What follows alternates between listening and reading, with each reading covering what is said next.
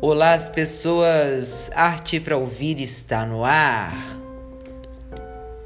Um dos primeiros movimentos da gente em direção a tirar o que sentia lá no mundo de dentro e expressar o que antes era só uma coisa nebulosa, concretizar isso, concretizar um universo de sensações, percepções, emoções e pensamentos, tirar do mundo particular e transformar em algo que pudesse ser visto do lado de fora um dos primeiros movimentos em direção a isso foi feito com as mãos, através da arte.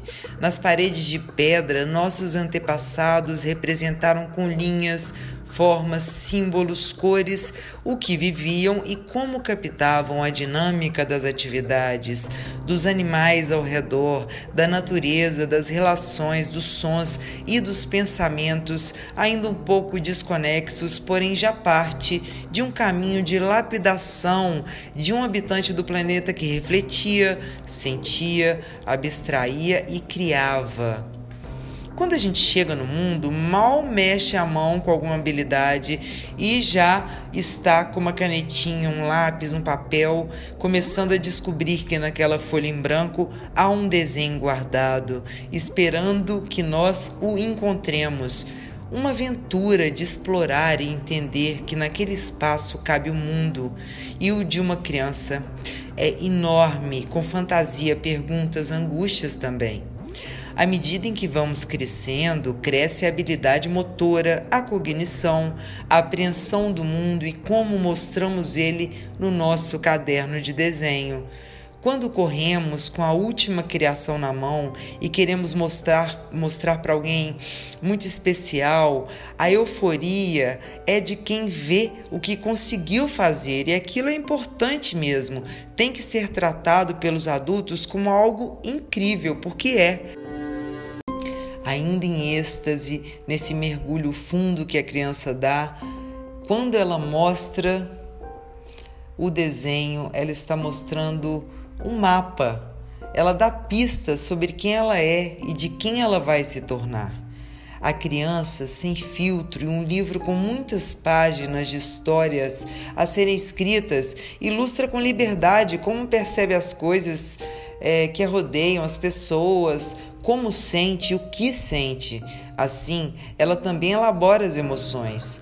A fala nem sempre acompanha os movimentos rápidos e soltos, dando a forma no papel do temperamento, características de personalidade, algum trauma já instalado, algum medo que na boca fica calado, mas no desenho não. O desenho de uma criança diz muito e às vezes diz tudo o que precisa ser ouvido pelos adultos ao redor. Estimular a livre expressão e apreciar mesmo o resultado, não importa qual seja, valida o processo de criar como a razão de tudo. O caminho em todas as formas e expressão artística e também o caminho entre pegar o lápis de cor, o giz, a canetinha, o desenho, pronto na parede é um emaranhado de estradas percorridas na vida curta, mas intensa de uma criança. Por isso, não há técnica que supere o prazer e a importância para o desenvolvimento que é desenhar sem cobranças, sem julgamentos, sem formas prontas para ele colorir e achar que a coisa acaba nisso, sem regras de que o sol é amarelo, a pele é branca ou creme, a folha é verde, um humano tem dois braços, a casa tem que ter porta e janela. No reino livre do desenho, o que você quiser existe e vem da sua imaginação, esse superpoder que todos nós temos.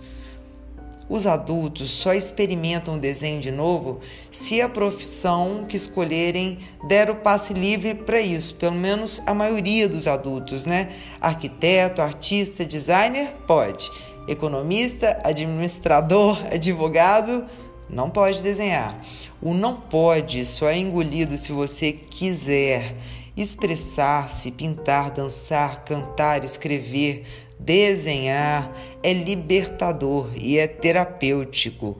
Reconectar-se com essa atividade naturalmente, afastando todas as vozes que dizem: você não sabe desenhar, isso é perda de tempo, ou você não tem técnica Isso é para criança e outros tantos equívocos. Afastar-se disso vai fazer você voar de novo e encontrar uma fonte incrível de prazer e liberdade.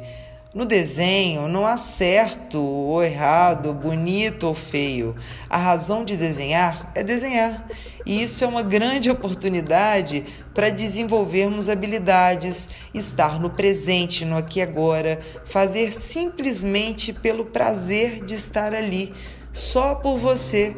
Você, o papel e as cores. Não tem julgamento, nota, vaidade, comparação quando a folha em branco te olhar, encare ela e comece.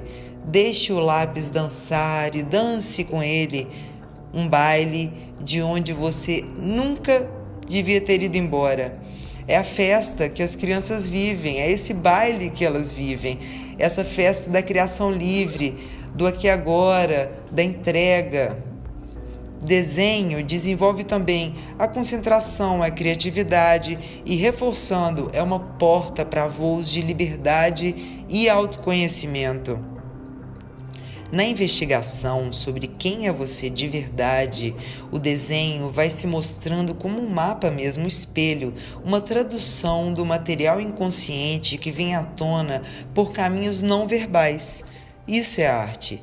Dê uma chance a ela de novo e simplesmente sinta, reaprenda a sentir.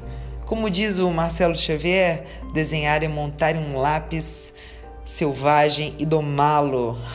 Depois da luta inicial contra as repressões, rigidez e medo de se encontrar de novo com um ser sensível que você é e sempre foi, depois de domar o lápis, ele e você, de mãos dadas com a arte, voam, voam até onde der e com certeza é para muito além das bordas do papel.